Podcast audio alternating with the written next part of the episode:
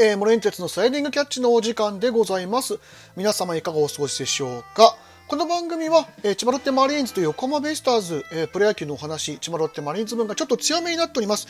えー、それとですね、えー、夏のスポーツ、キンボール、あと、えー、雑談を交えながら展開していく番組となっております。さて、えー、昨日の試合、あ、まあ、相変わらず 振り返りなんですけども、はい、すいません。えー、まあ、昨日に関して言うと、僕はほぼナイスゲームだと思ってます。はい。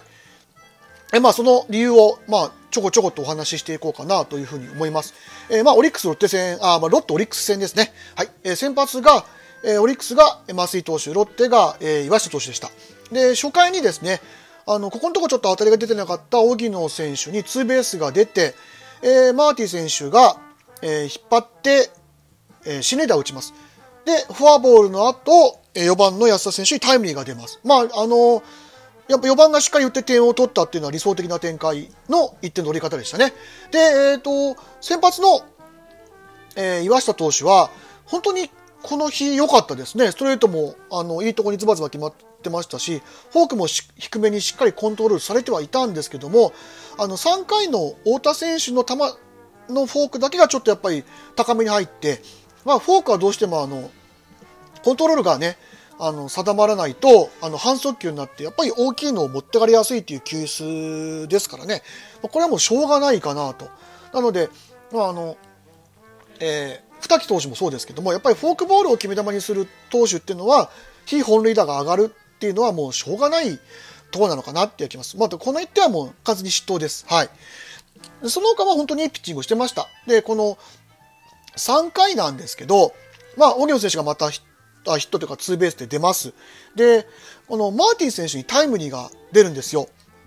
で前の試合の後の、え井口監督のコメントで、あの、マーティンはホームランが出るんだけど、もうちょっと率を上げてほしいという、あの、コメントが出てました。で、やっぱり、あの、2番を打ってるってことは、あの、昔楽天にいたペゲーロっていう選手がそうであったように、ある程度打率を残せた上でホームランが打てるっていうなると、得点力って上がるんですよね。で、やっぱり1割台、ホームランは4本打ってますけど、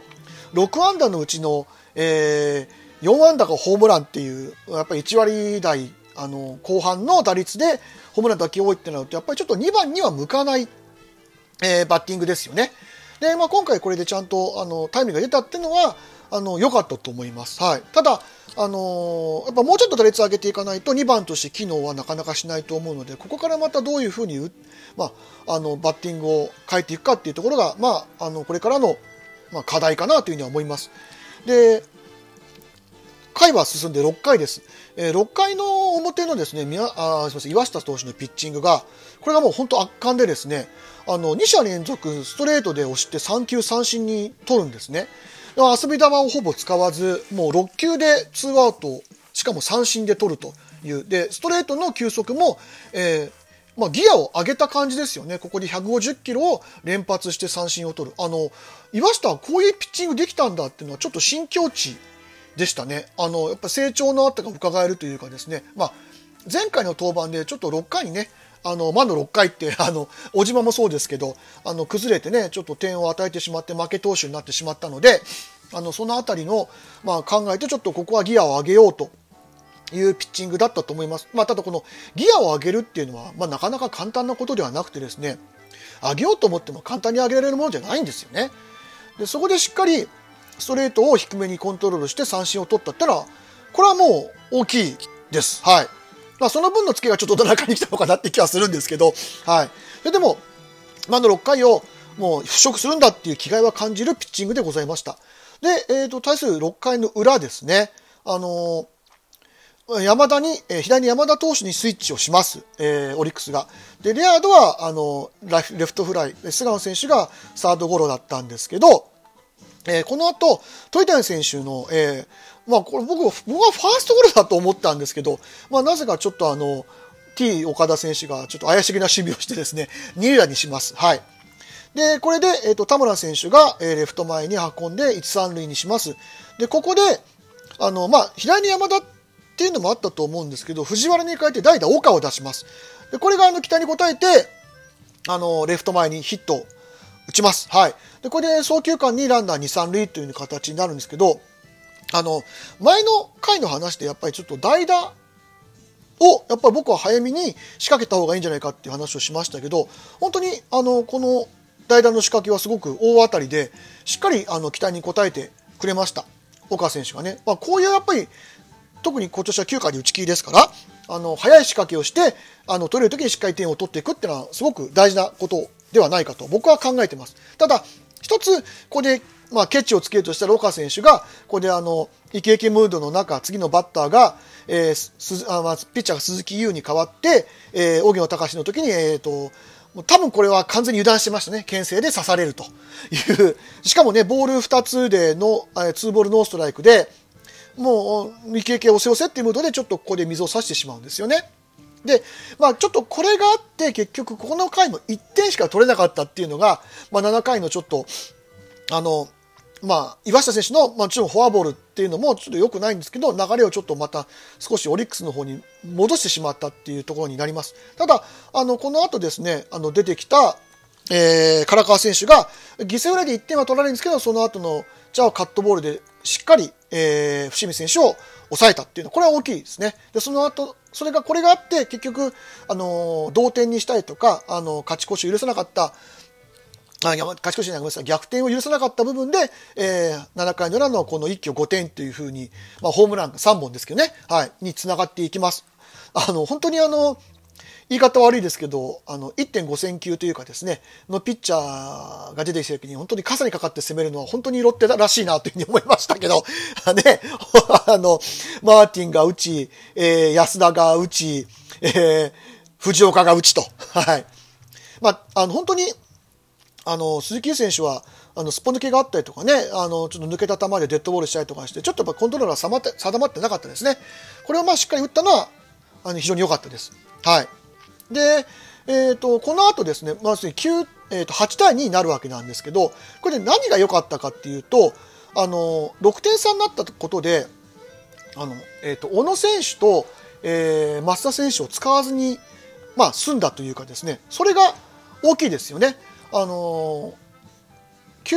休養を挟んで、えー、と3連投してたんですよ、2人とも。で今日もし金さんになったらどういう使い方をするんだろうなというふうに思ってたんであのここで1日ちゃんと休みを上げられたのはあの非常に良かったですね。それと8回の表に、えーハーマン選手を調整登板させられたことこれも一つ大きい、えーなんだろう、えー展開だったかなというふうに思います。はい。で、その、あの、ハーマン選手もしっかりあの3本で抑えましたしね。あの、この日のハーマンはちゃんと低めにストレートが来てました。ただ、球速がもうちょっと上がってくんないと、やっぱり、まだあの、大きいパワーカーブというかナックルカーブみたいなのが、やっぱり生きないんで、もうちょっと調子は上がってほしいなという気はします。はい。で、安田選手が、えー、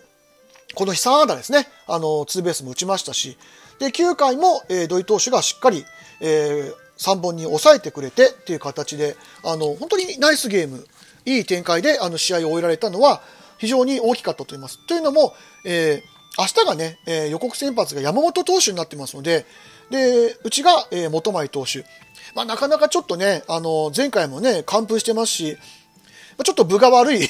あの、まあ、見た目だけで言うとちょっと分が悪い展開になりそうな気がするんで、やっぱり今日はちょっとここでしっかり勝ちをね、拾えたのは大きいです。引き分け挟んで4連勝で、まあ、借金も1まで減らせましたし、あの、このカードの負け越しというのもなくなりましたからね。はい。非常に、えーいい試合展開だったと思います。で、対するは、まあ、あの、簡単にちょっとベイスターズの方は振り返りますけど、まあ、あの、宮崎が全てでしたね。あの、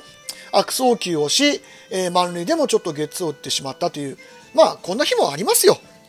で、とにかくあの、ベイスターズは僕毎度毎度言ってますけど、まあ、その外国人の、えー選手が合流するまでに、どのくらい、え